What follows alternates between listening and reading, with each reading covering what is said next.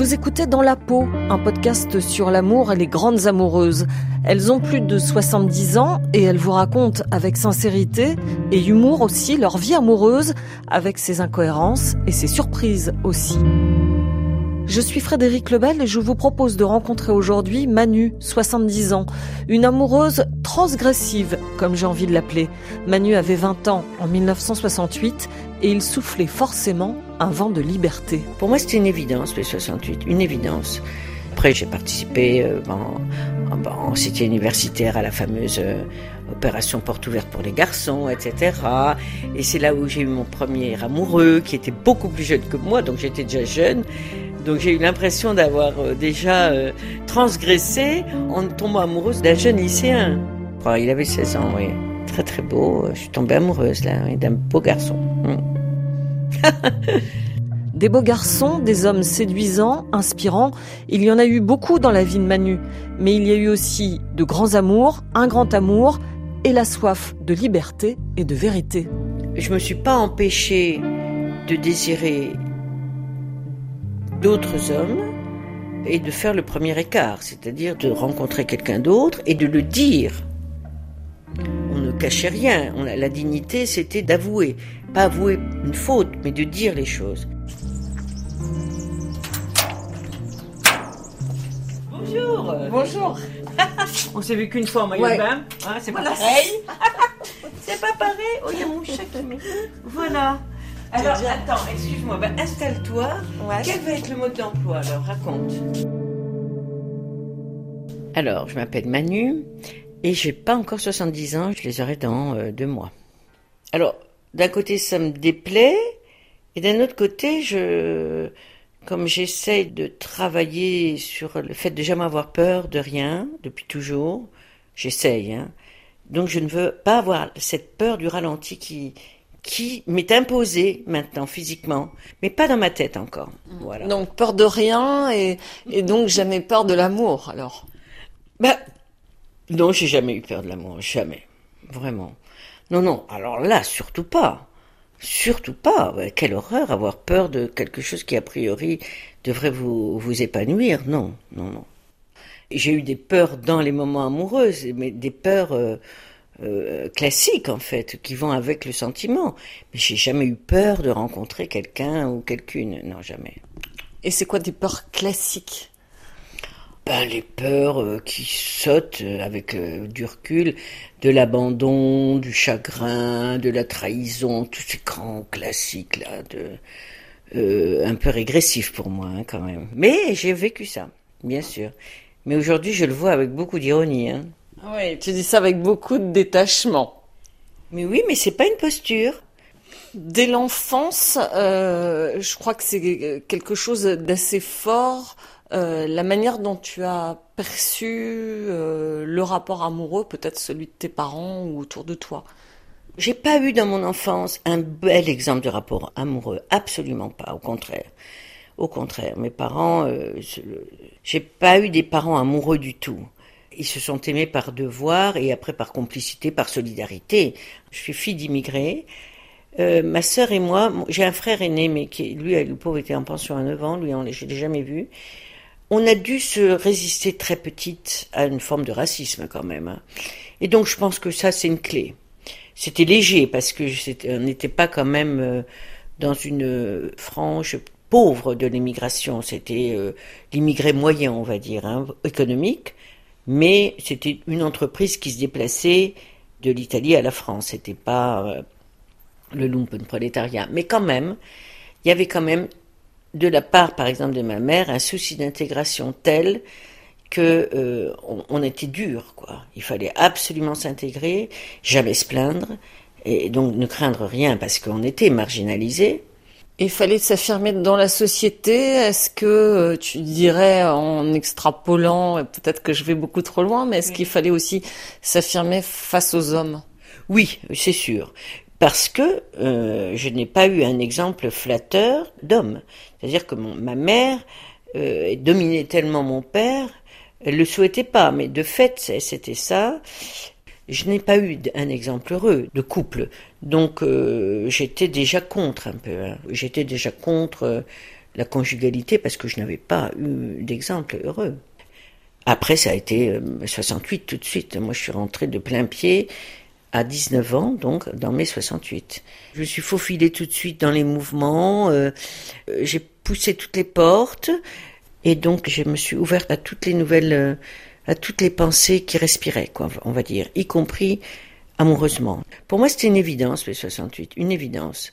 Après, j'ai participé en, en, cité universitaire à la fameuse opération porte ouverte pour les garçons, etc. Et c'est là où j'ai eu mon premier amoureux, qui était beaucoup plus jeune que moi, donc j'étais déjà jeune. Donc j'ai eu l'impression d'avoir euh, déjà euh, transgressé en tombant amoureuse d'un jeune lycéen. Voilà. il avait 16 ans, oui. Très très beau. Je suis tombée amoureuse là, d'un beau garçon. Mm. Et mais ça n'a pas duré longtemps. Hein. Mais c'est là. Après j'ai rencontré le père de mon fils et euh, qui était lui d'une belle maturité politique, intellectuelle, culturelle, etc. Et là, été formée par lui en partie euh, à, la profondeur des choses. Mais c'est une rencontre amoureuse dans le sens où où il y avait tous les ingrédients de la séduction, des émotions amoureuses, etc. De tout le parcours, quoi, hein, du désir. Mais après, ça restait conventionnel, hein, on n'a pas fait les 400 coups parce qu'on s'est marié, etc. Mais euh, c'était quand même dans la tête, on avait quand même toute la réflexion qu'on avait mûrie euh, à, travers les événements et les lectures. On situait quand même déjà les choses dans la nouvelle pensée, quoi. Enfin, dans les réactions que les années 70 nous avaient quand même euh, appris. La liberté? Oh, ça c'est un mot hein, tellement difficile. La pensée, la pensée de la liberté, voilà comment vivre déjà ce qu'on vivait de façon consciente et pas subie. Voilà. Y compris la situation amoureuse. Et je l'ai vécu au premier degré après la naissance de mon fils euh, parce que je me suis pas empêchée de désirer d'autres hommes et, euh, et de, faire le premier écart, c'est-à-dire de rencontrer quelqu'un d'autre et de le dire. On ne cachait rien. On, la dignité, c'était d'avouer, pas avouer une faute, mais de dire les choses. Et je l'ai dit, et c'était quand même euh, pas évident. C'était pas évident pour moi de le dire, pour l'autre de le recevoir. Et on va dire qu'à ce moment-là, le verre est dans le fruit. Sauf si on est des grands libertaires et qu'on vit euh, toutes portes ouvertes. C'était pas notre cas. On était quand même un couple classique, avec des sentiments classiques. Quand je dis classique, ça veut pas dire réactionnaire. Hein. Ça veut dire c'était son droit de pas l'admettre. Ça, je le respecte à fond. C'est moi qui étais faux folle. Donc, euh, mais euh, à partir de là, le divorce s'est mis en place. Enfin, il s'est mis en route parce que il y avait de la souffrance. Voilà. Ce désir des autres hommes, il vient toujours. La question c'est est-ce qu'on y plonge, est-ce qu'on n'y plonge pas? Pourquoi y plonger en fait? Parce que la relation principale n'est pas suffisante, parce qu'elle n'est pas satisfaisante? Oui, il y a de ça. Il y, avait certainement un manque de satisfaction que je, je ne nommerai pas parce que c'était capricieux de ma part. Moi j'étais une coquette. J'aimais plaire, j'aimais séduire, euh, non pas physiquement forcément, mais j'aimais connaître, être surprise, j'aimais aller au-delà. Je pouvais pas être formatée dans un, couple avec enfants qui allait prolonger son histoire. Ceci dit, il y a plein de couples avec enfants qui prolongent leurs histoires et c'est merveilleux. Et ça peut être très, très subversif. Hein. On peut rester ensemble en étant complètement ouf. Hein. Mais moi, il fallait que j'aille respirer ailleurs fallait que j'aille respirer ailleurs. Et le désir, c'était pas le désir forcément d'un homme, c'était le désir d'autre chose. D'être reconnu différemment? Oui, d'être connu différemment par quelqu'un d'autre et de connaître aussi quelqu'un d'autre parce que voilà, j'ai connu des hommes très très différents et ça m'a enrichi tout le temps. Moi, il fallait que je m'enrichisse euh, avec du nouveau quoi. Je m'ennuyais en fait. Par rapport à l'enthousiasme de ces années-là, pour nous les femmes qui étions vraiment au fait de l'épanouissement, là on parle des années 75, hein, il était hors de question que je passe à côté de ma vie de femme qui s'annonçait tellement gaie, tellement pleine de, libération, tellement. Et là, je m'ennuyais, je, je n'apprenais pas grand-chose. Mais je rencontrerais cet homme-là aujourd'hui, il me conviendrait, façon de parler. Mais à l'époque, j'étais trop gourmande. Je pouvais pas me satisfaire de ça.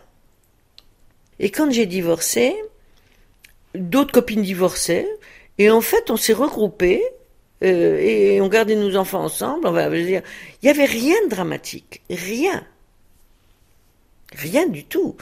J'ai pas vécu ça. Je dis pas comme une partie de plaisir, loin de là. Il y a toujours de la souffrance, tout le temps, euh, comme dans toute perte. Mais il y avait rien de rédhibitoire, rien. On vivait de la même façon. Bon, c'était un même milieu, hein, je veux dire, euh, voilà. Moi, je militais, par exemple, au MLAC, le mouvement de libération, l'avortement et de la contraception. Le MLAC, c'était un grand mouvement. Et j'ai quand même, euh, au sein de ces mouvements, milité et fréquenté tous les mouvements des minorités sexuelles de l'époque, notamment euh, les mouvements homo. Et ça, ça m'a fréquenté les homos comme je l'ai fait intimement. J'ai même eu une histoire d'amour avec un homosexuel. Très belle histoire, complète histoire. Hein. Euh, tout ça, ça m'a quand même détricoté des schémas dans ma tête. Je veux dire, euh, j'étais pas, je me rendais bien compte qu'il n'y avait pas une sexualité, une façon d'aimer, une façon d'être en couple. Il y avait mille façons. Mais ça, on pense différemment quand on, est avec un homme comme ça. C'est-à-dire qu'on on était, en plus, tout ça se parlait. On n'était pas transi comme ça, on se racontait qu'est-ce qui nous arrive et pourquoi euh, demain tu es avec euh, un tel et, et, ben ma, ma cocotte c'est comme ça parce que je l'aime aussi. Bon, il faut l'entendre ça. Et puis euh, je me souviens d'une phrase qui m'a dite le premier temps de séduction, mais classique, hein, vraiment. Il n'y avait pas de provocation. Il m'a dit, mais tu te rends compte que j'aimerais être la femme que tu es Je dis, là, c'est bien compliqué. ça devient compliqué, mais j'ai dit, bon, ben, qu'est-ce qu'on va faire avec ça? Eh ben, ça s'est fait sans, sans, je sais pas. Euh, j'avais un homme avec moi, j'avais pas un travesti ou un, une folle ou un transgenre, ça, n'existait pas. Bon, il y avait les mots qu'il fallait, hein, c'était des grands militants, hein, n'oublions pas. Mais on n'était pas dans cette espèce de confusion. Et là, euh, cette aventure, tu avais quel âge là? Tu avais déjà ton fils? Oui. J'avais 30 ans. 30 ans. Et après, cette aventure s'est terminée bah, avec joie, je dirais. Parce que bah, on savait bien que c'était quand même un peu fou. Et je crois que il a quitté la France. Et moi, j'ai rencontré à ce moment-là, non, on l'a rencontré ensemble, un homme, euh, alors là, euh, la séduction même, hétéro, mais si dans ma vie amoureuse, puisque c'est ton souci, euh, et que je serais assez cynique avec ce terme, là, j'ai eu une rencontre là qui a été totalement, totalement assumée, désirée, souhaitée. Euh, classique dans le sens où ça a été. Je suis tombée en amour, quoi, voilà. Je sais pas pourquoi j'ai dit ça d'ailleurs. Ah non, c'est joli de tomber en amour. c'est désuet, c'est un terme désuet parce que c'est grave de tomber en amour, il faut se relever après. Moi, moi, j'aime pas tomber, non, non. je veux bien. non, non, tomber, on évite quand même. Non, disons que je suis, non, j'étais très séduite, voilà. Séduite, c'est-à-dire ravie. J'étais ravie par quelqu'un. Il était très très très beau. Je suis très sensible hein, à, ce moment-là. Il était très beau, mais il avait toute la séduction, alors là, romanesque, qu'on peut imaginer. Un dandy, un dandy, plus âgé que moi, d'une courtoisie à tomber à la renverse, une classe folle. Et toutes les qualités, euh, d'ailleurs mes copines étaient hyper jalouses. Et mais on rigolait de ça d'ailleurs. Et, euh, et, voilà. Et ça, ça a duré 15 euh, ans, oui. Hmm. Je t'écoute et, et j'entends, euh, j'entends une femme qui a l'air encore amoureuse. Ah oui, je suis encore. Il est décédé. Hein, il est décédé il y a pas très longtemps. Alors peut-être que je suis amoureuse du souvenir de cet homme. Euh, parce que j'ai beaucoup souffert dans cette histoire, beaucoup souffert. Sur la fin, on a, la rupture a été interminable, et là, euh, autant je trouve ridicule de souffrir par un homme, autant là, je trouvais que ma souffrance avait du sens, quoi. Oui. oui, ça se choisit pas forcément. De quoi? De souffrir ou ne pas souffrir. Oh, il y a des souffrances qu'on cultive, franchement. Oh oui. Moi, des souffrances idiotes, franchement. Moi, j'ai des copines, j'ai dit, t'arrêtes de souffrir, s'il te plaît.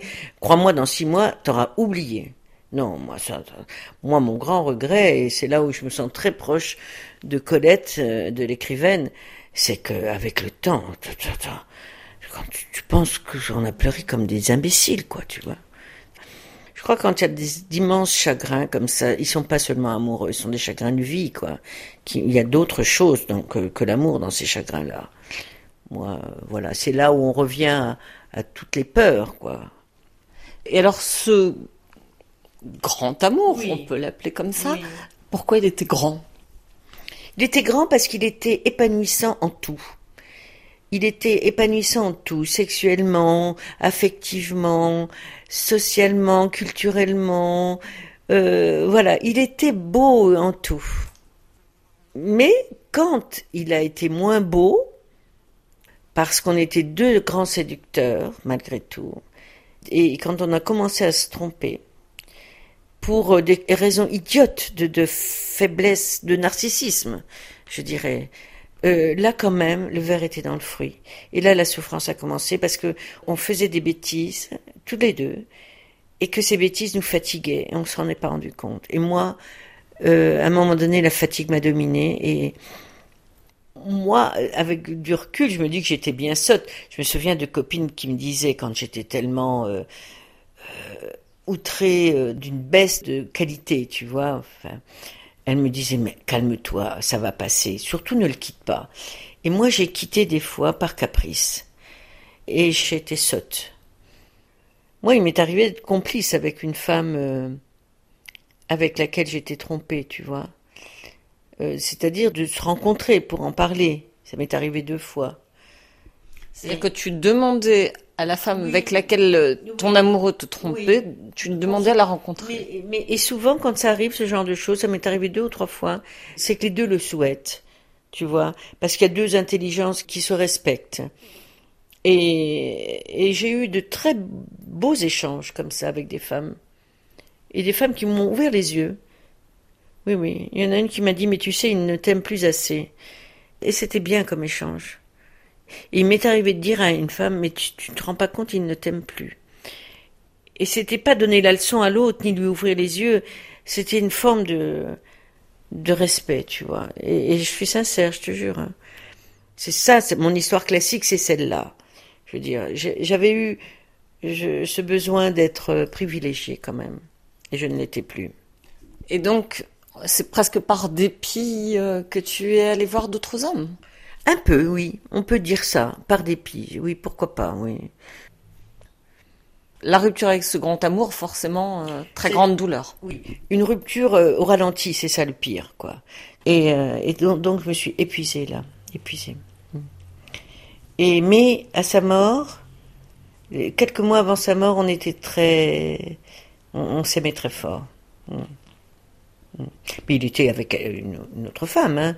mais on a reconnu une autre histoire euh, la, veille de sa mort. Il m'a dit qu'il m'aimait. Oh, toujours. Mhm.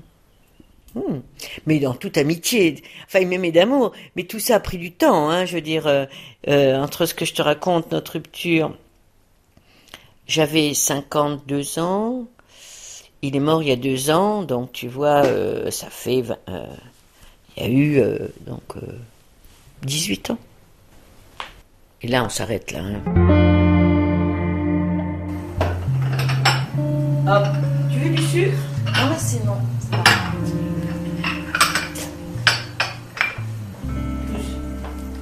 Moi, ce qui m'a toujours frappé et ce que j'aimerais tellement dire aux femmes qu'on quitte, c'est que moi aussi j'ai cru que c'était pour la vie des fois.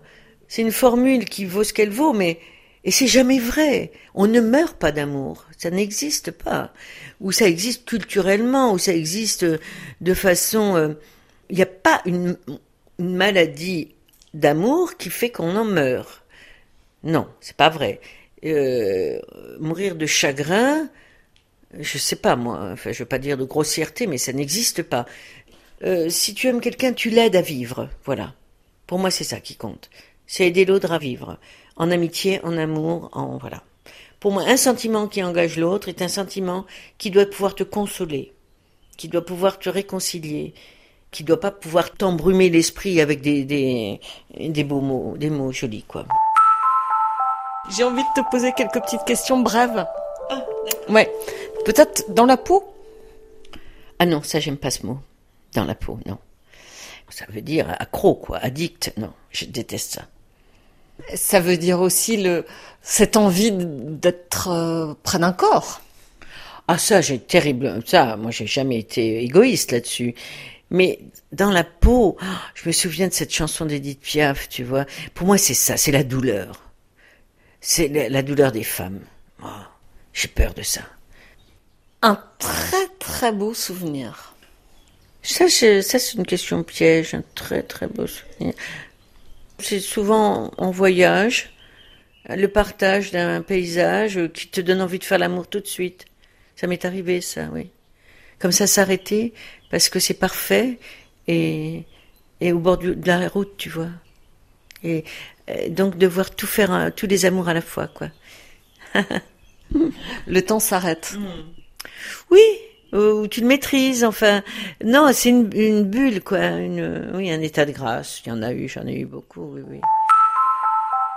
Donc, j'ai vécu seul dix ans, euh, avec des, des, retours de flamme, hein. Euh. C'est-à-dire Ben, d'anciens amants. J'ai toujours des histoires, j'ai eu des histoires sincères. J'ai jamais vraiment rompu de façon grossière. C'est-à-dire que j'ai gardé des liens, ou épistolaires, ou, et par exemple, à Venise est venu me voir un amant, un amant amoureux, qui est encore revenu il y a quelques mois, mais bon, euh, c'était plus mon histoire. Mais j'avais gardé des flammes, j'ai toujours des flammes quelque part. Toujours des flammes quelque part qui sont prêtes à, ou des braises qui sont prêtes à, à se, se raviver.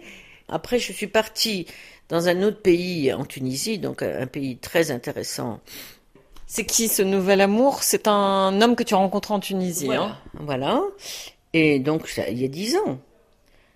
Et euh, donc, c'est une histoire euh, qui a vécu intensément, mais avec d'autres codes, pas des codes euh, lyriques, enfin, avec des codes d'adultes, si tu veux, de solidarité, de beaucoup de partage intellectuel. C'est pas sec hein, de dire ça. On était aussi très amants, euh, et, là, par exemple, on est en train de rompre, mais sans, sans fracas, parce qu'on n'est plus dans l'hystérie de tout ça. Voilà. Oui, je pense qu'on est en train de rompre tranquillement, parce que euh, on se répète un peu, et puis parce que la situation, elle est plus pragmatique que ça. Il vit là-bas, je vis ici, c'est difficile. C'est difficile. Puis il faut dire qu'il y a une réalité, c'est que les visas pour les Tunisiens, ou, d'autres, c'est 90 jours par an. Hein. C'est quand même scandaleux. Mais c'est pas rédhibitoire. Je crois que j'aimerais qu'on reste amis. J'aimerais qu'on reste amis. Ça va être difficile parce que on, ouais, on a, on s'est beaucoup séduit, beaucoup, beaucoup, de façon très, euh, qui avait du caractère, quoi. Je sais plus quel écrivain africain avait écrit, écrit euh, Il faut d'abord être ami, et puis après on est amoureux. C'est très important ça. Et, tu penses ça? Non, toi tu, tu, as fait le contraire. Euh, non, j'ai pas fait ni ni pas fait. J'ai vécu ça, mais je pense maintenant que l'amitié en amour c'est capital. Mais l'harmonie, c'est quand même euh, euh, que le désir reste dans tout ça une, un tison, quoi. Tu sais, quand tu parles comme on parle là maintenant, on se rend compte de combien les mots sont, sont galvaudés, mais ils sont vieux. moi, j'aimerais à chaque fois trouver d'autres mots. Pour chaque histoire d'amour, je voudrais avoir des mots nouveaux. Parce que chaque histoire était différente, en fait. Et en vieillissant, elles sont encore plus différentes. C'est ça qui est génial. et finalement, euh, tu me donnes envie d'en avoir une autre. ah, c'est rigolo.